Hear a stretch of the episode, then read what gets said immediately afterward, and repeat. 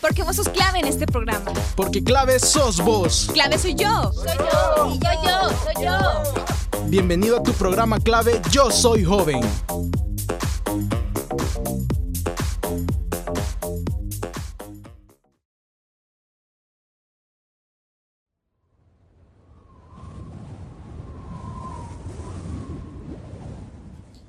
Qué frío hacía.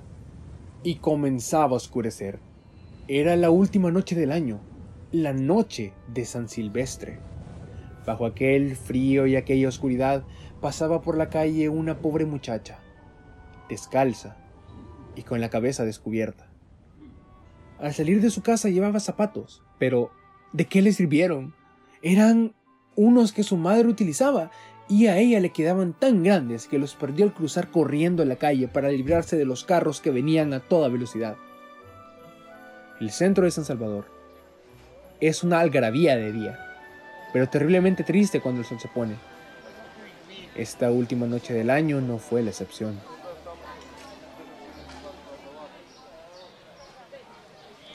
Fósforos, Acora, tres cajitas de fósforos, Acora. Señor, ¿le gustaría llevar fósforos? Esta gente, tanto que molesta. No, niña. Fósforos. Qué imprudente. No, no, gracias.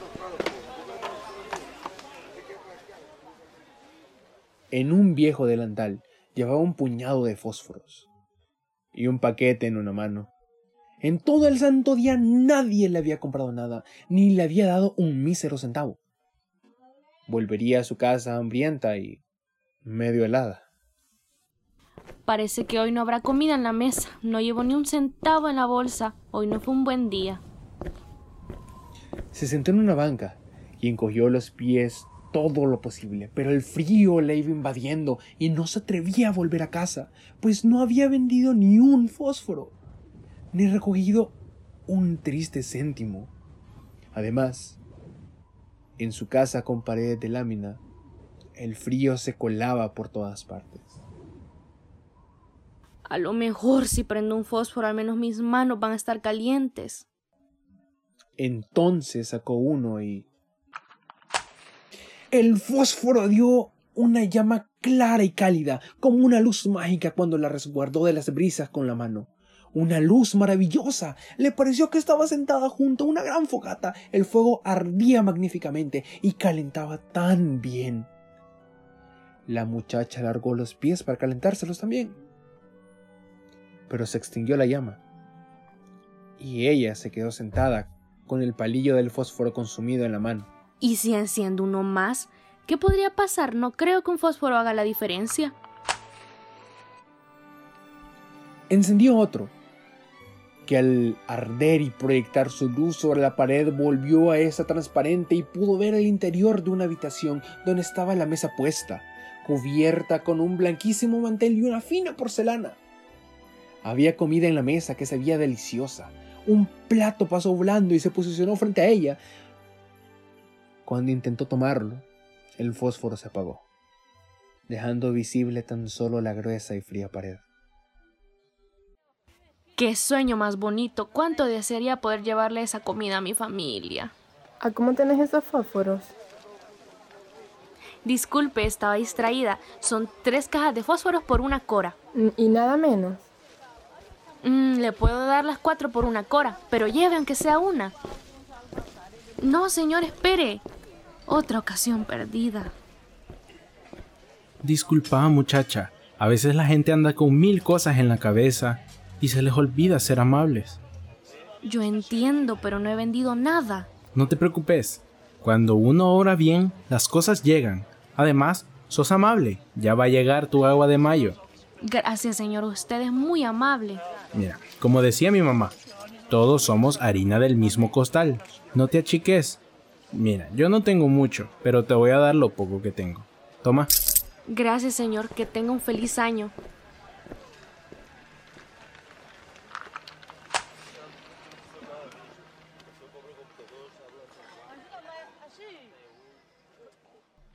Con ese sentimiento de esperanza, encendió entonces el tercer fósforo y se encontró sentada debajo de un hermosísimo árbol de Navidad. Era aún más alto y más bonito que el que vio en la última Nochebuena y a través de la puerta de cristal de una casa de un rico comerciante. Millares de lucecitas brillaban en las ramas verdes y de esas colgaban esferas de muchos colores. Levantó los dos brazos para agarrar una y... Entonces se apagó el fósforo. Qué bonito sueño que he tenido esta noche. Cuando miro al cielo, parece que las estrellas brillan más.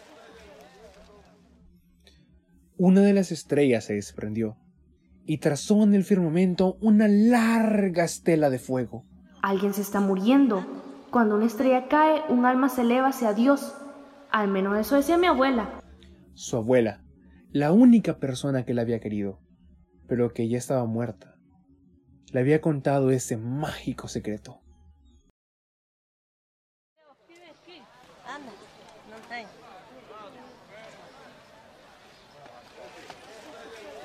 Mira, ¿viste la foto que subió a Instagram? Se veía horrible. Ay, no, ojalá no se vaya a poner el mismo vestido ahora. Ay, que darle clases de cómo vestirse. Démonos prisa, tenemos que ir a cenar a su casa. Y mira que hay gente extraña sentada por aquí.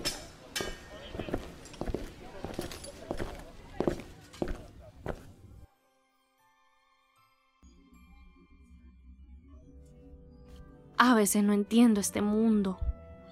Frotó un nuevo fósforo, se iluminó el espacio inmediato y apareció la anciana abuelita, radiante, dulce y cariñosa. Abuelita, llévame contigo. Sé que te irás también cuando se apague el fósforo, del mismo modo que se fue la fogata, la cena y el árbol de Navidad.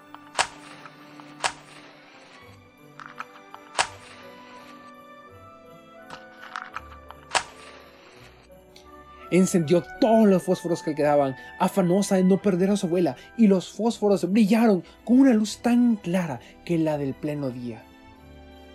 Nunca la abuelita había sido tan alta y tan hermosa.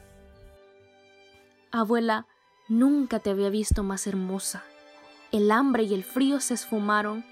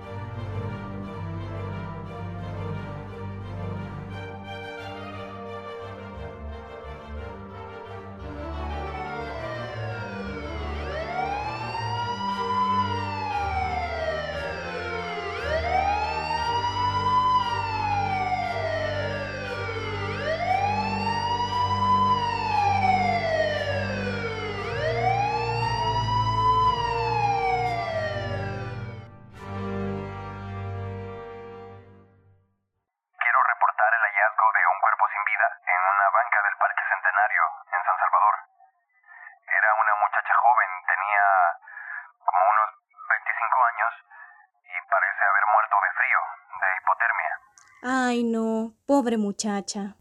Qué lástima, pudimos haber ayudado. Fue una gran persona, yo la veía siempre y era bien portada, saludaba siempre. Todos hablaron con lástima, pero nadie supo las maravillas que había visto, ni el esplendor con que, en compañía de su anciana abuelita, había subido a la gloria del año nuevo.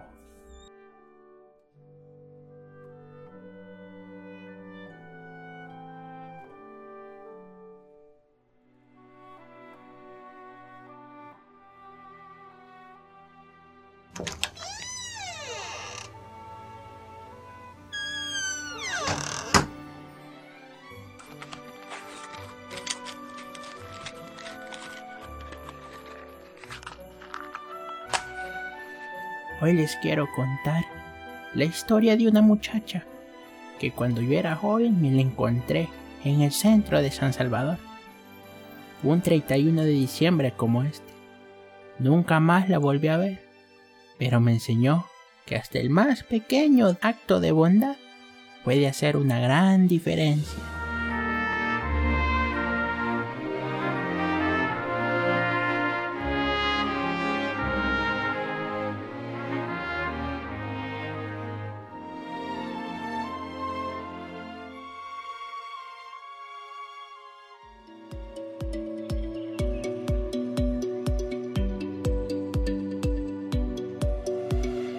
Esto fue clave Yo Soy Joven. Tú fuiste clave en este programa. Hasta la próxima.